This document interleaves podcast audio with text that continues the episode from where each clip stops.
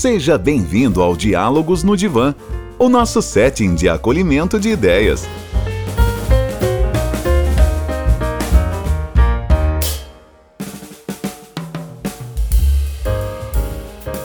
Olá, seres pensantes! Tudo bem com vocês? Eu sou o Guilherme, psicólogo, psicanalista e seu host no Diálogos no Divã.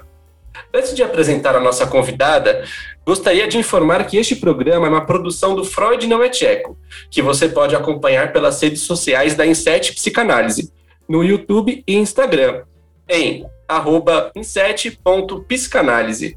E vamos à apresentação da nossa convidada de hoje, que é a professora Jaquelina Imbrise.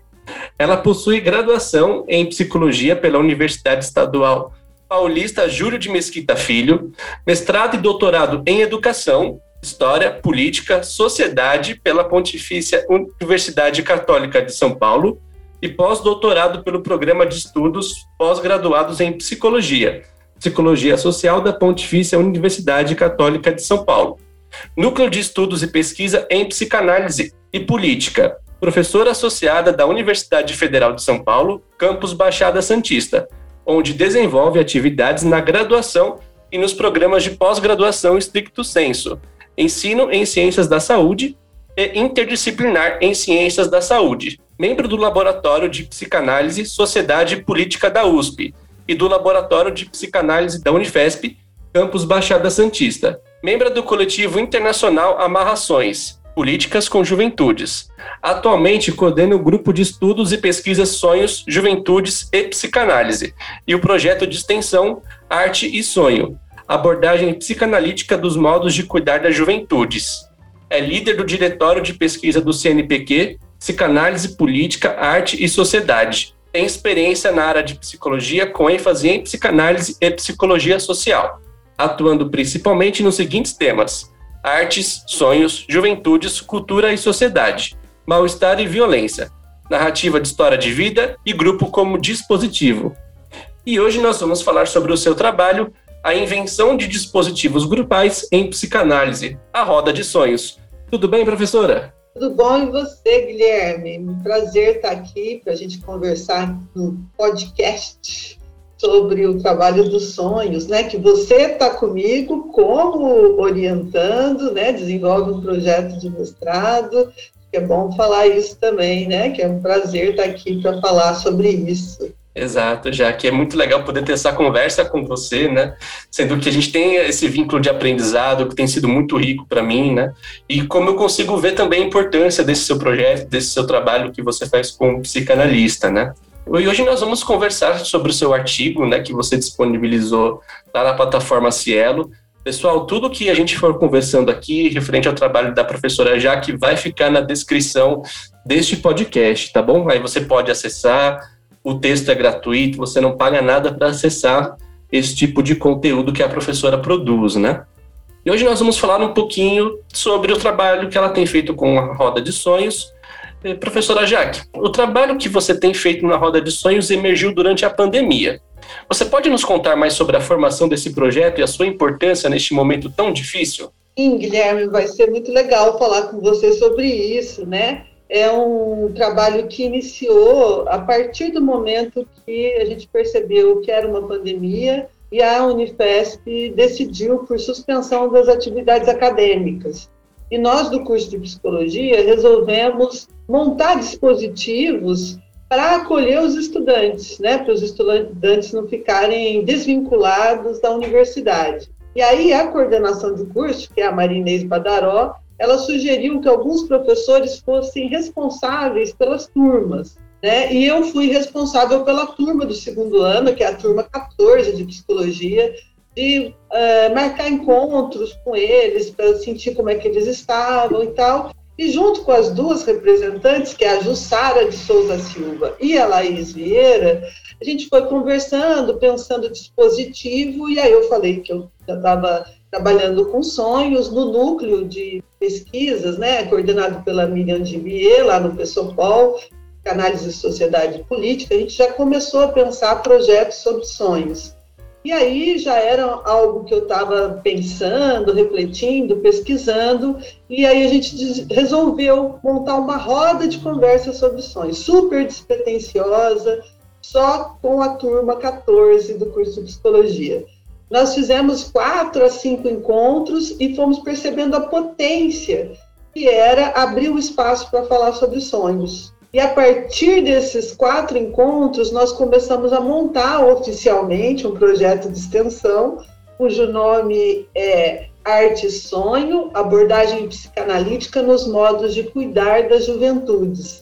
E nós começamos a abrir o convite para todos da comunidade acadêmica e para o pessoal da cidade. Então, virou mesmo um projeto de extensão amplo. Né? Então, eu agradeço muito a Jussara e a Laís.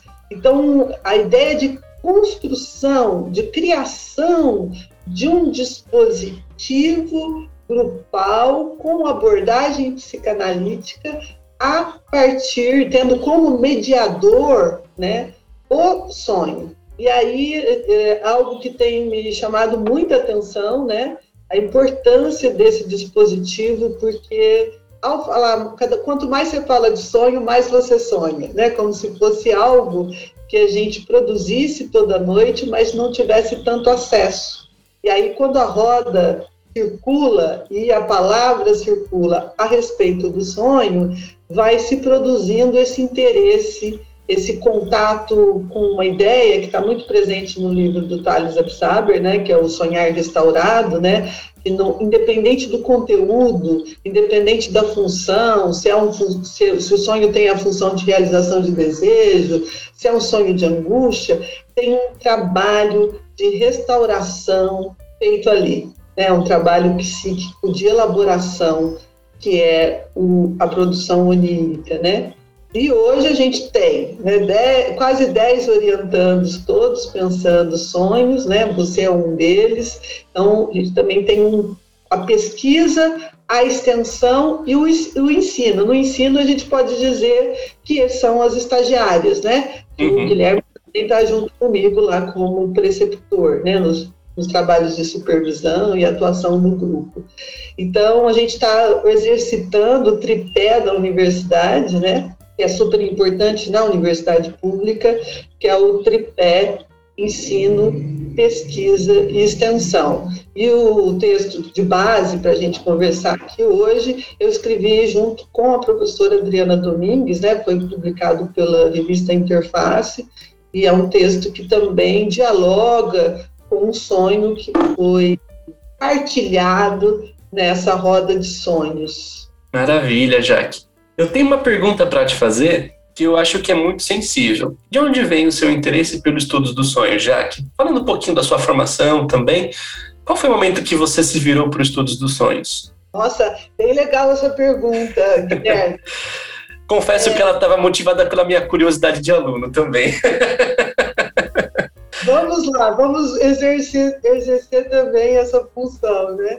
Ah, olha, Guilherme, eu me lembro que no, em processo de análise mesmo, eu acho que eu tinha muita dificuldade de me autorizar a, a por exemplo, falar, eu sou psicanalista, eu estudo canálise, né? Porque eu comecei muito pensando no mundo do trabalho, né? O mestrado foi na PUC, na área da educação, eu vinha de RH, e aí eu comecei a trazer a psicanálise para pensar, foi um estudo sobre o Christophe de Jours, a loucura do trabalho, e depois, no doutorado, eu entrei em contato com a teoria crítica da sociedade, fazendo até a crítica ao Dejures e ao, alguns outros autores marxistas, né? Uhum. E aí bem interessante de pensar essa questão, né, que eu estava bordeando a psicanálise, estava mais para os comentadores. E me lembro em processo de análise, falando que eu gostaria muito de entrar em contato com a psicanálise e tal, e analista sugeriu, ué, para fazer 100 anos aí, então faz tempo, né, 100 anos da interpretação dos sonhos, por que, que você não lê interpretação dos sonhos? Eu lembro que eu comecei a ler e travei, não, não dei conta, né? E aí passou-se muito tempo, lá no grupo com a Miriam de Vier, eu fui fazer o pós-doc, né, pensando arte e psicanálise. sobre formação em saúde, arte e psicanálise, e aí fui ficando, né? Depois do que acabei o pós-doc, fui ficando. E a gente é, tem uma pessoa no Chile chamado Teban, né? Que é um pesquisador, e num congresso no Chile, ele convidou a Miriam e falou: vamos começar a estudar sonhos, né? E aí a Miriam trouxe essa proposta para o núcleo de São Paulo, pensando sonhos de jovens, né? E aí o texto que eu li foi o da Charlotte Berard, lá no grupo. Foi um texto super importante, a gente vai falar dele mais para frente, que é Sonhos no Terceiro Reich. E aí eu fui percebendo também, tem uma outra pesquisadora, que é a Tânia Lidera, que faz a aproximação entre arte e sonho, né? O tanto que é possível aproximar a produção artística da produção onírica. E aí fui construindo primeiro projetos de iniciação científica, com duas, já três, quatro alunas já estão desenvolvendo projetos de iniciação científica, depois construí o, o grupo de hoje pesquisadores de mestrado e foi surgindo a, a, roda de conversa, né? Uma coisa interessante também de localizar, né, Guilherme, que eu tenho percebido que é um interesse específico por sonho, arte e grupo, né? A roda de conversa trouxe para mim, né, um resgate de um estudo que eu já eu fiz especialização no Instituto Pichon Rivière, pensando o grupo, né? E aí que eu encontrei o CAES, né, o livro do CAES, Polifonia dos Sonhos, que é pensar o sonho como cuidado também. Quando eu narro um sonho, tem um exercício de cuidado de si e cuidado do outro que escuta. E em grupo a gente constrói o que o Caes vai chamar de um espaço onírico comum e compartilhado. Né? Então é uma intervenção, é uma pesquisa em psicanálise e por ser em psicanálise produz cuidado, né? Essa indissociabilidade também, né? Entre pesquisa cuidado e intervenção. E sempre nessa perspectiva, né? A gente sabe que o, o sofrimento se manifesta de modo singular, mas ele é produto de um contexto histórico e político, né? Então, a nossa perspectiva de transformação social também. Isso é muito interessante, né, professora? Porque o seu trabalho, o seu artigo, ele não abre mão de falar da política, né? E como você bem trouxe o, o trabalho da Charlotte Berrard no seu texto, né? Ela faz essa compreensão dentro do que está acontecendo na Alemanha. E aí eu tenho uma pergunta que na verdade são duas, né? Para a gente poder trazer para os nossos seres pensantes que talvez nunca tenham ouvido falar do trabalho dela e nem do René Caes, né? Uh, primeiro, eu gostaria que você comentasse um pouquinho sobre o trabalho da Charlotte Berrard, como é que ela fez essa leitura dos sonhos, né? O que estava acontecendo ali na Alemanha, na ascensão do, do, do nazismo, né? E também falar um pouquinho do René Caes, porque ele traz uma ideia que a gente vem discutindo muito no nosso grupo, que é o analista grupo, né? Que vai um pouco de.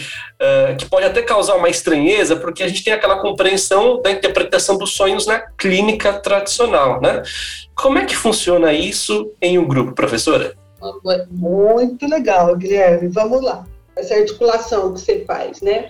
O Freud, quando ele construiu né, esse monumento, que é o livro dele, Interpretação dos Sonhos, ele fala da função onírica, que é a realização de desejo, um desejo deformado, infantil.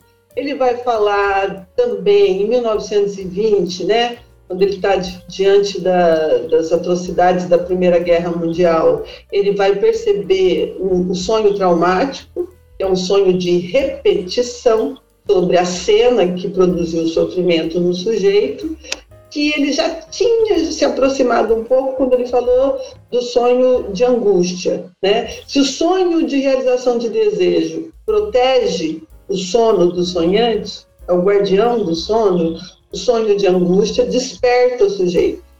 E o traumático, além de despertar, ele incomoda esse sujeito várias vezes num sonho repetitivo.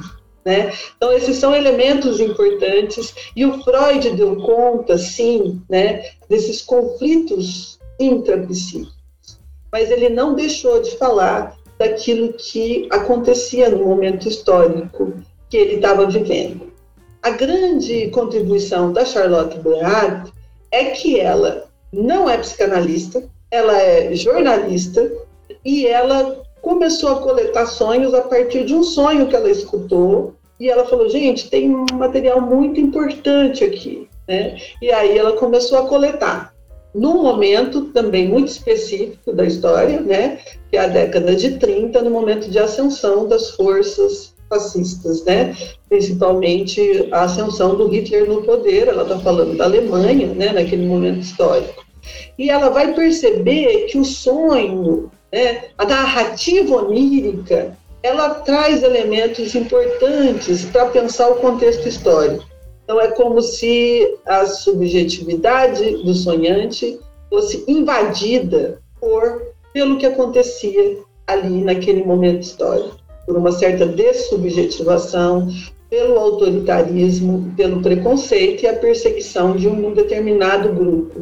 Isso aparecia nos sonhos de maneira literal. Então, se o Freud estava preocupado com essa distância né, é, entre o conteúdo latente né, e o conteúdo manifesto, Charlotte vai dizer hum, não tem essa distinção nesse momento histórico.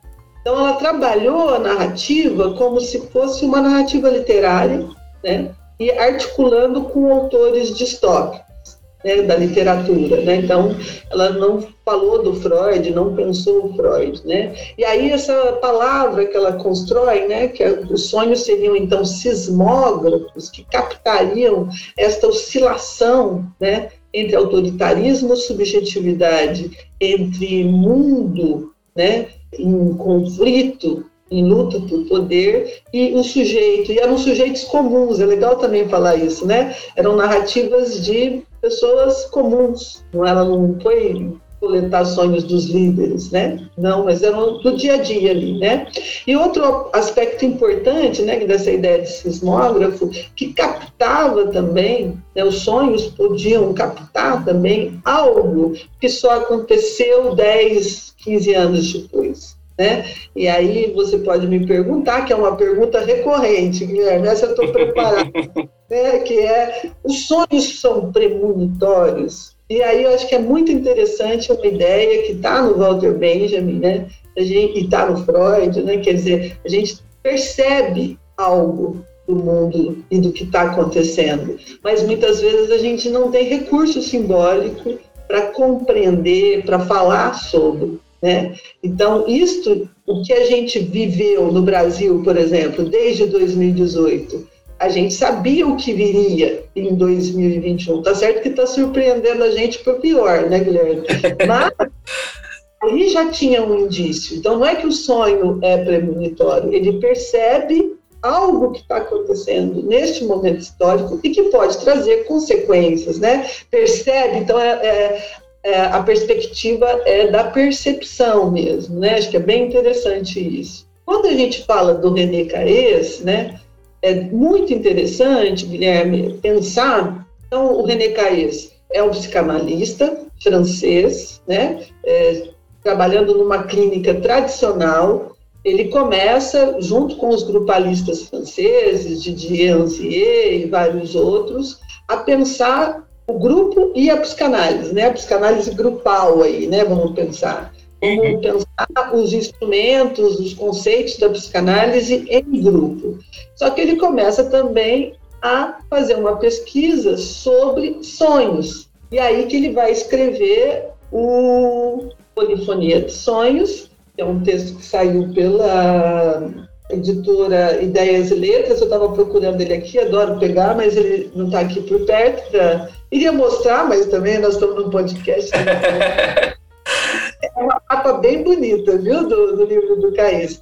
E aí, qual que é a sacada do Caes, né? Ele não está tão interessado por esses conflitos intrapsíquicos, mas ele quer pensar o interpsíquico. Então, no, na tradição winnicottiana, bioniana, né, que são os autores também da psicanálise inglesa, né? E ele vai tentar olhar o que, que acontece no grupo. E ele vai dizer o grupo é um espaço sonho, né? O Didier Anzier vai dizer, o grupo é sonho.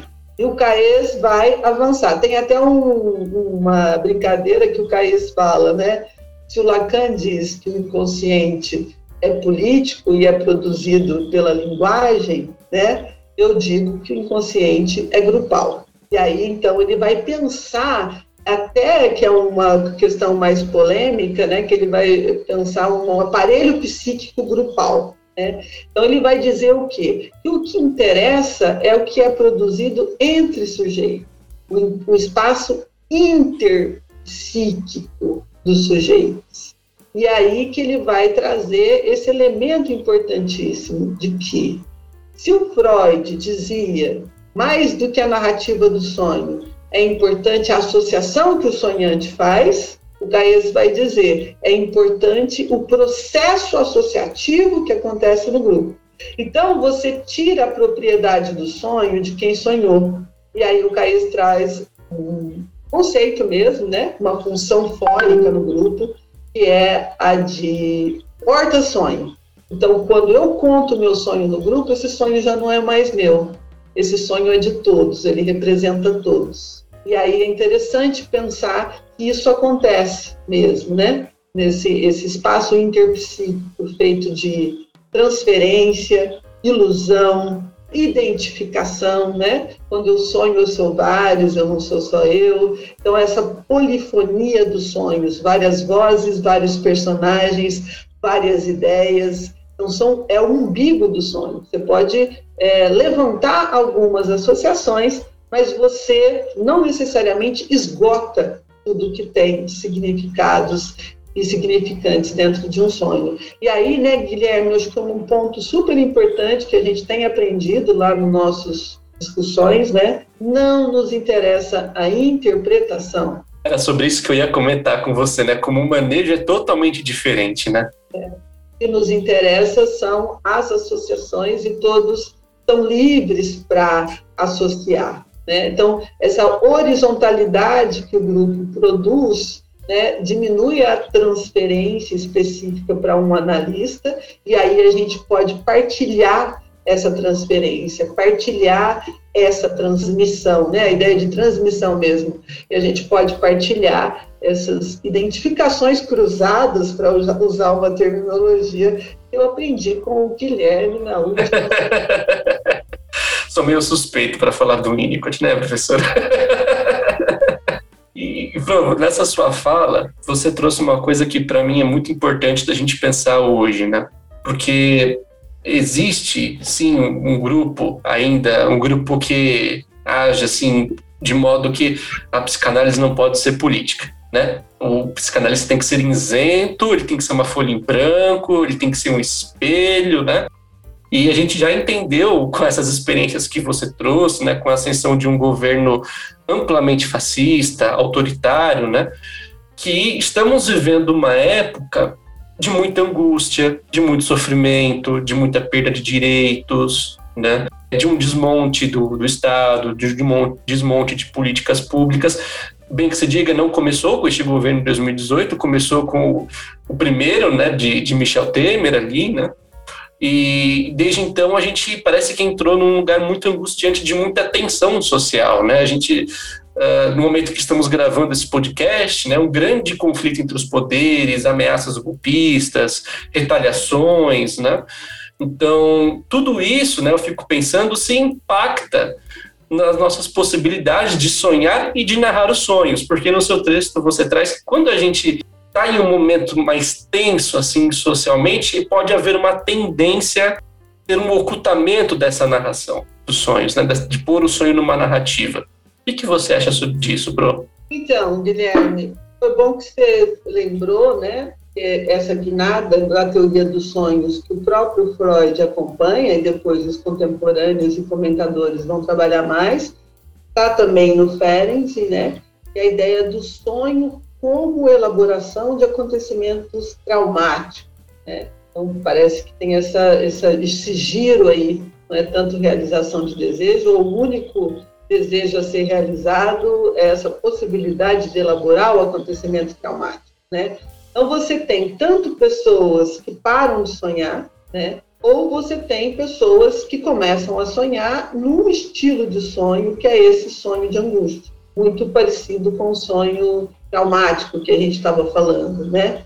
E aí, o que é importante é você abrir espaço de partilha desses sonhos. Né? Mas muitas pessoas podem ter, sim, dificuldade de sonhar. O que a gente tem percebido é, nas pesquisas, né, que a gente participa, tem uma no Pessoal, a própria que a gente faz ali no, na Unifesp, né, é que tem aumentado os sonhos, mas são sonhos que falam de perseguição, principalmente dos jovens, né? Então, tipo de sonho, o que está sendo sonhado, né? Nas mulheres, por exemplo, é muito interessante a ideia de que elas sonham que no sonho, no espaço onírico, elas são homens, estão vestidas de homens, como essa questão de gênero, né, de um certo preconceito contra a mulher, aparece numa realização de desejo, se eu fosse homem, a minha vida seria mais fácil, né? Então, olhar para esse atravessamento de gênero,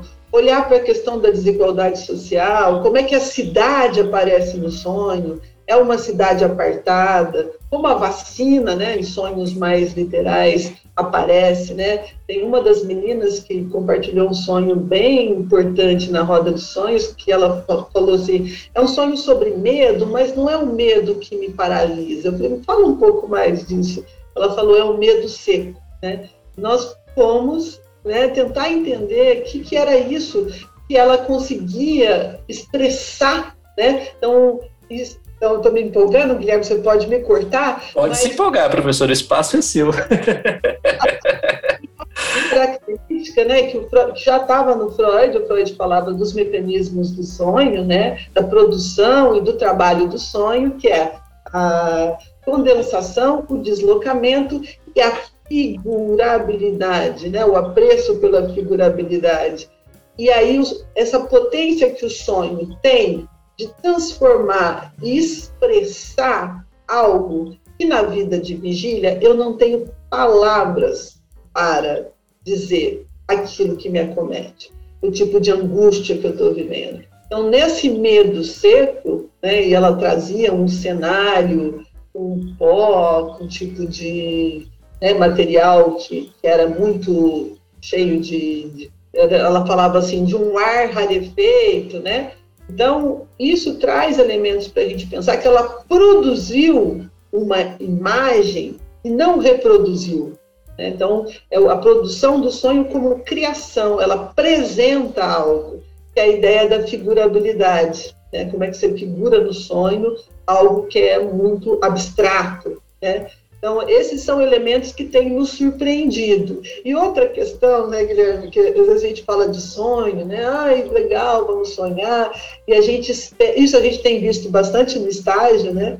E a gente espera aquele sonho, né? O jardim secreto, as florzinhas e tal. Ele pode até começar assim, mas ele termina com um sonho de angústia. Seja corpos deformados, seja um, um jovem que foi muito forte para nós, né, que orientação homoerótica, a mãe não aceitava e a mãe, a mãe o leva para o motel, mas o motel se transforma em hospício e também vai se transformar em espaço de polícia, né, de perseguição.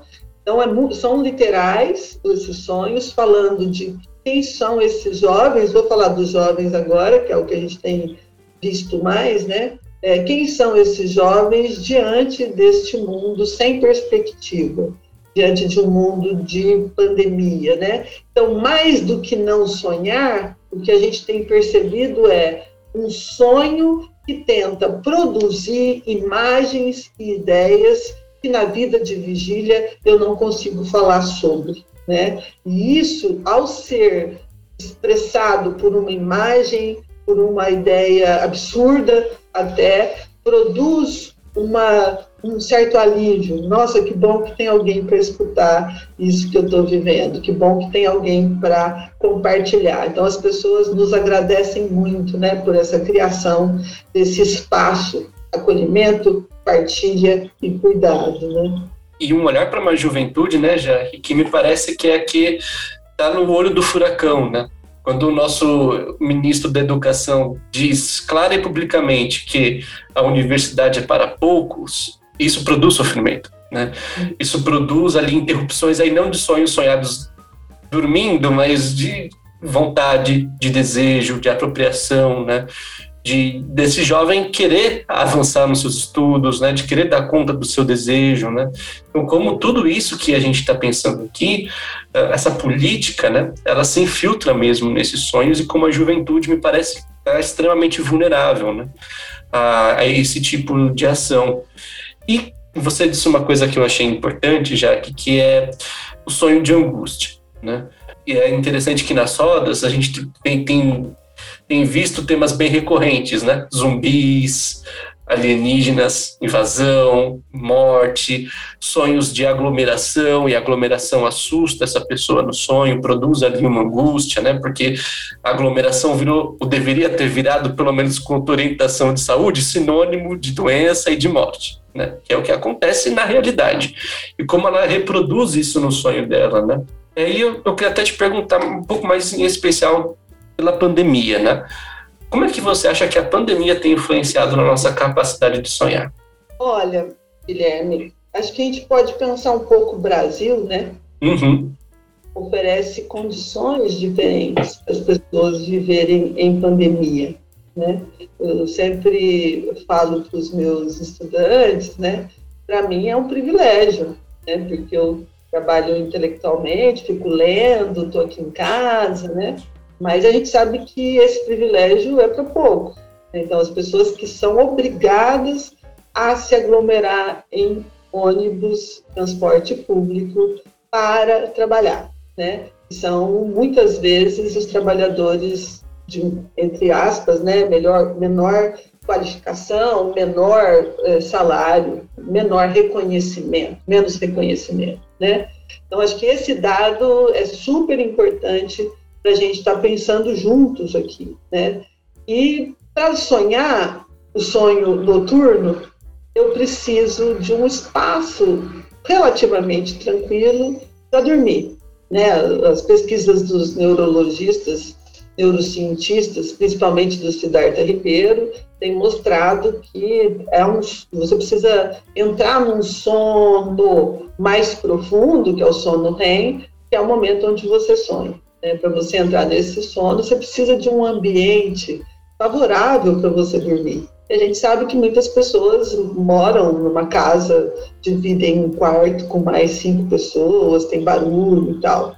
Então é isso. É, as condições para o sonho noturno são diferentes e são desiguais. Né? Uma outra questão é pensar o sonho como projeto de vida. Também para o sonho como projeto de vida, que é na nossa língua portuguesa, né, dá para usar o sonho nesses dois sentidos, né, ele também é para poucos. Né? E como eu posso projetar um futuro sendo que eu tenho que dar conta das necessidades básicas da minha existência. Né? Como eu posso projetar um futuro que eu sei que existe uma crise climática dizendo que não vai ter planeta Terra para todo mundo daqui a 30 anos. Tem até gente já indo fazer uma visitinha na Lua para ver se já está para, né? Já dá para acabar com a Lua também. já dá para levar o capitalismo para a Lua. Isso, dá para levar o capitalismo para a Lua. E aí, Guilherme, essa nossa conversa, não sei se eu fugi muito da sua pergunta, mas me vem a importância né, do, dos trabalhos também do Krenak, né? Que é um líder é, indígena importantíssimo para nós, um ambientalista, né? Que tem apontado também essa ideia de poder sonhar para organizar um outro jeito da gente estar no planeta Terra, né? É, de cuidar do planeta Terra. Né? A gente usa esse planeta como se ah, acabou esse, a gente compra outro, né? Mas não é bem assim, que é o que você brincou aí, né? Vamos destruir a Lua. Então, é, o que a gente tem percebido, né, Guilherme, que eu acho que é um ponto muito sutil, né, é que tem algo que esses jovens estão nos dizendo, é que, como se fosse assim, não adianta vocês dizerem para nós nós somos o futuro da nação, porque a outra mensagem que vem, que não é a verbal, talvez mais próxima das considerações da figurabilidade, né, do sonho noturno, é que a gente não está valendo nada por conta nós jovens e também nós adultos. Né? Por conta do que que eu estou falando isso? Por conta do não investimento na universidade pública, cada vez menos investimento na saúde e nos cuidados né, com essa juventude. Então, é como se fosse uma mensagem, né, uma dupla mensagem, que uma diz, vocês são o futuro da nação, e a outra mata jovem negro na periferia, sem questionamento. Né? Então, eu acho que esse é um grande desafio, e essa, esse, essa dupla mensagem produz mais do que um desamparo, ela produz um desalento. Eu gosto muito dessa ideia, que não é minha, é do Joel Birman, né? Uhum. Vai dizer, a pandemia produziu algo que não só, não só nos jovens, né? E não só a pandemia, mas a forma de gestar, né? De organizar, administrar a pandemia pelo governo atual, tem apontado para um certo dificuldade de que você não tem para quem pedir ajuda. Né? Então, há um processo de desalento, né? você não tem a quem solicitar ajuda, apoio. A roda de sonhos, ela pode ser um dispositivo, mas a gente sabe que ela não é o dispositivo, né? Mas a gente tem conseguido, né? Acho que é uma sacada que a gente teve nas últimas rodas de conversa lá da extensão, né, é mudar um estado de ânimo, né, através dos, da partilha de sonhos, né. É, se a gente acha que já não vale mais a pena, está tudo dominado, né, o sonho talvez nos alerte para a gente mudar esse estado de ânimo e pensar no que, que é possível fazer ainda, né, para transformar essa situação, essa sociedade que tem em sua raiz, né, é, a desigualdade social quanto também pode ser um espaço de resistência, né? Eu fico pensando nisso, né? O quanto a roda de sonho pode colaborar para uma resistência dessas pessoas, né, de se apropriarem desse momento que a gente está vivendo, né, porque isso que você está falando, né, já que eu concordo plenamente, né, é que esses ataques, essas retaliações, né, é de fato para remover, né, o sujeito a capacidade dele de pensar, de sonhar, né, e quanto eu acho que na roda até pelas experiências que a gente teve ao longo desse trabalho que nós estamos fazendo com os estagiários, quanto também virou um lugar de resistência, né, de apropriação. Nossa, eu não tinha pensado sobre isso, como isso pode vir da política, como isso pode vir da sociedade, né? Sempre achei que isso era só uma coisa minha, mas você também tem, né? O quanto também ele pode produzir, acho que um espaço de acolhimento e de fortalecimento também, né? E, e no seu trabalho você trouxe um sonho, né? que é de um professor que está vivendo a destruição da universidade pública, né, Jaque? Eu gostaria de te convidar para ler o, sonho, pode ser?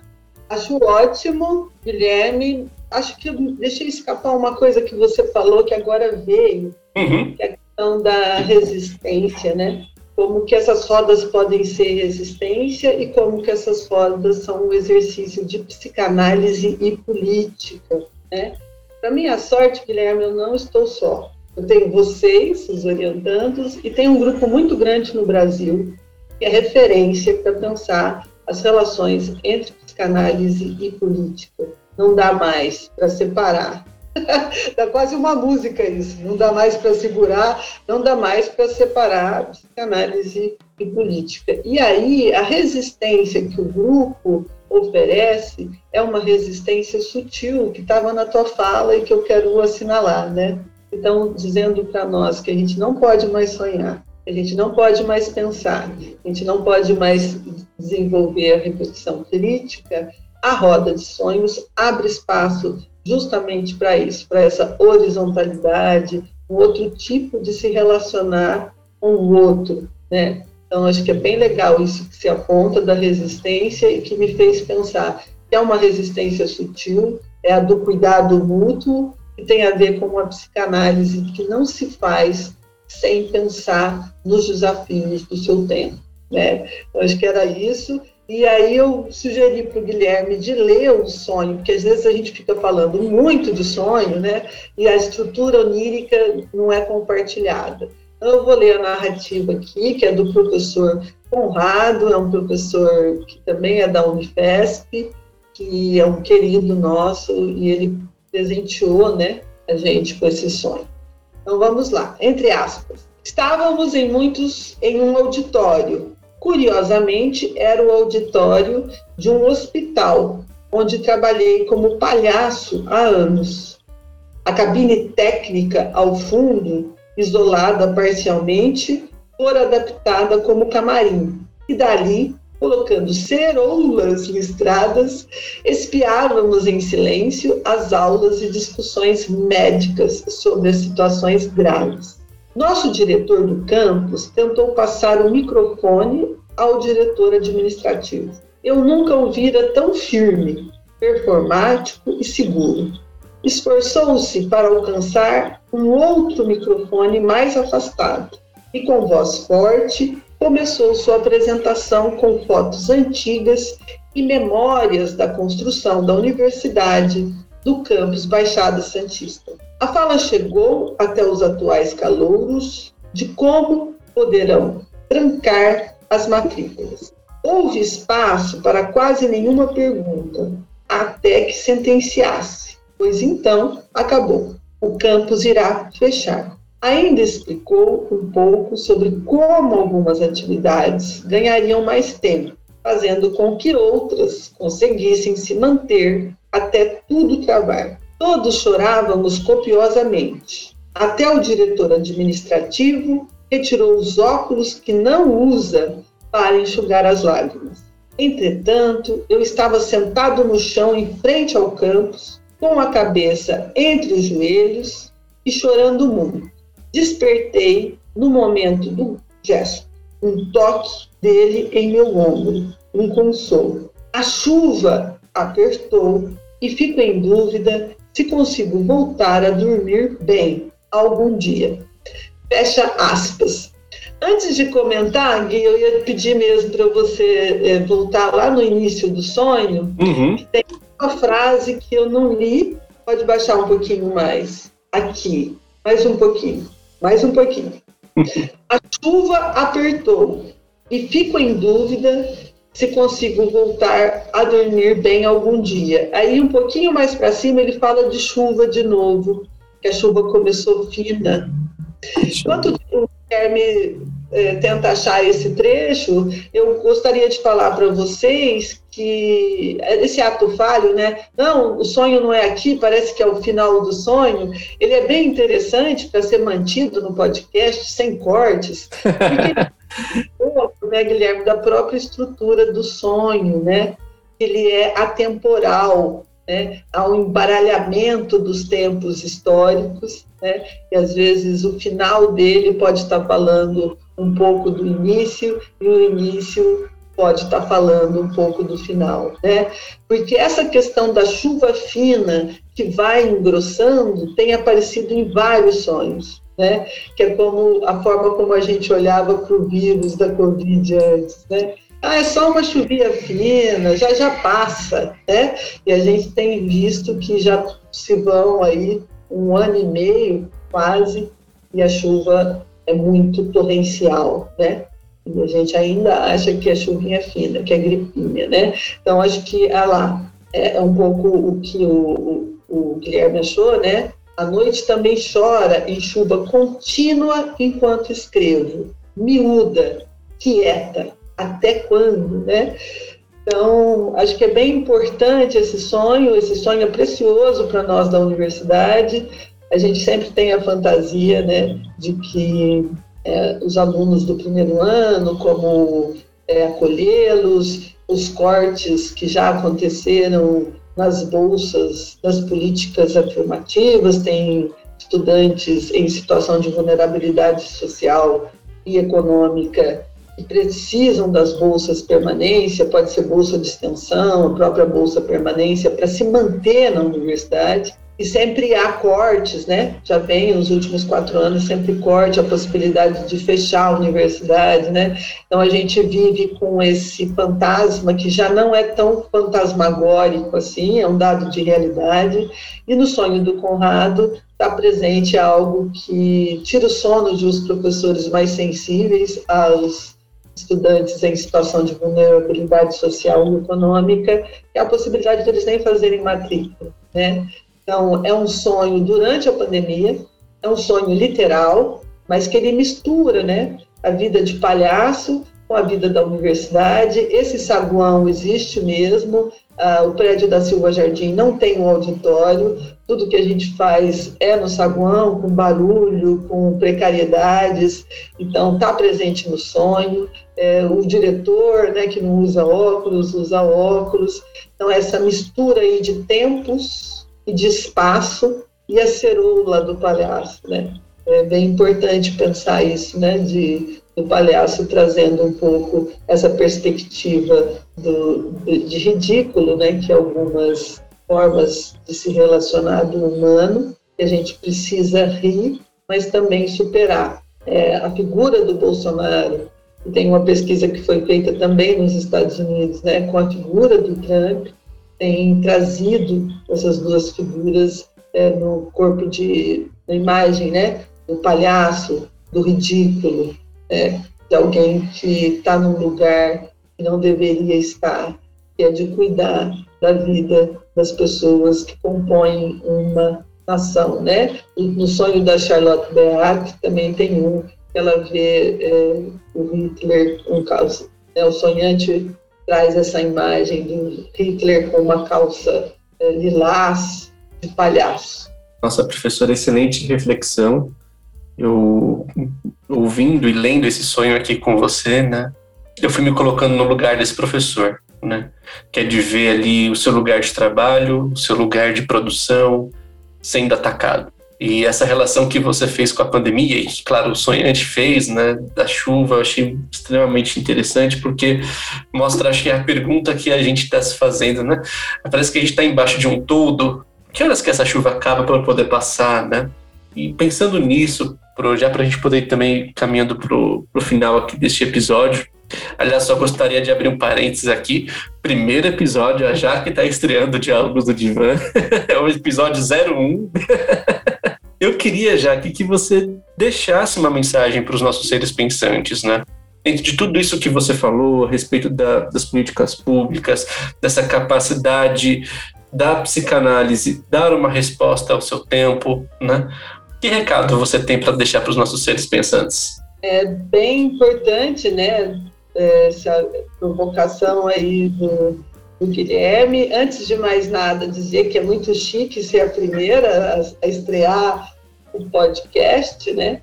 E eu estava pensando um pouco né, nessa ideia de que vai dar para reconstruir, sim, o nosso país, né? vai dar para reconstruir, sim, as políticas afirmativas da universidade pública, mas eu acho que a gente tem que ser mais ágil para que isso aconteça, porque é muita destruição, né, Guilherme? E aí pensar a ideia da esperança não como o de esperar um Salvador que venha nos salvar, na figura de qualquer político, na figura de qualquer autoridade, né? E da gente se apropriar um pouco, né, do nosso dia a dia, arriscar mais, criar dispositivos é, de cuidado entre nós, né? Essa política do cuidado ela é importante, da gente poder pensar, sim, é, projetar futuros, continuar sonhando e construir um estado de ânimo mais esperançoso, no sentido de que está sim é, nesse podcast, está sim no meu contato com a pessoa que está do meu lado, a possibilidade de transformar modelos arcaicos de relação que perpetuam a destruição, o autoritarismo, né? olhar um pouco que todos nós somos responsáveis por o caminho que o Brasil tomou né, nos últimos anos. Acho que é um pouco, né, chamar a responsabilidade com cuidado.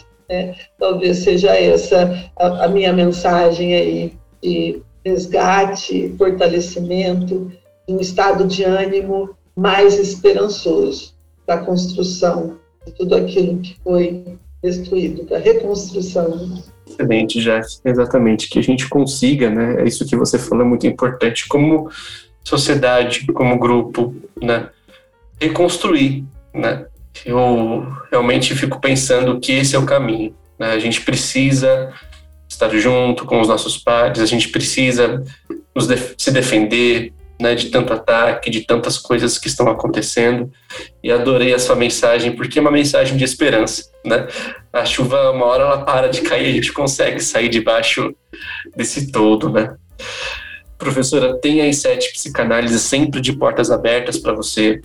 Eu quero lembrar o nosso ouvinte que vamos deixar as informações da Jaque, o artigo dela, os trabalhos dela publicados aqui na descrição do episódio para vocês poderem ler, poderem estudar, poderem usar também no processo formativo de vocês, né? E agradecemos imensamente, professora, a sua presença, viu? Muito obrigado pela sua participação. Eu que agradeço, Guilherme. Foi um prazer estar aqui com você. E olhe, que tem um radialista aí no, dentro. Eu só não tenho aquela voz assim muito grave. É, tem um radialista dentro do psicanalista, do preceptor, do mestrando. Pós-graduando. Ai, meu Deus do céu, quanta coisa. Jaque, muito obrigado pela sua participação. Nós voltaremos na próxima semana com mais um episódio do Diálogos do Divã. Tchau, tchau, pessoal. Tchau, gente.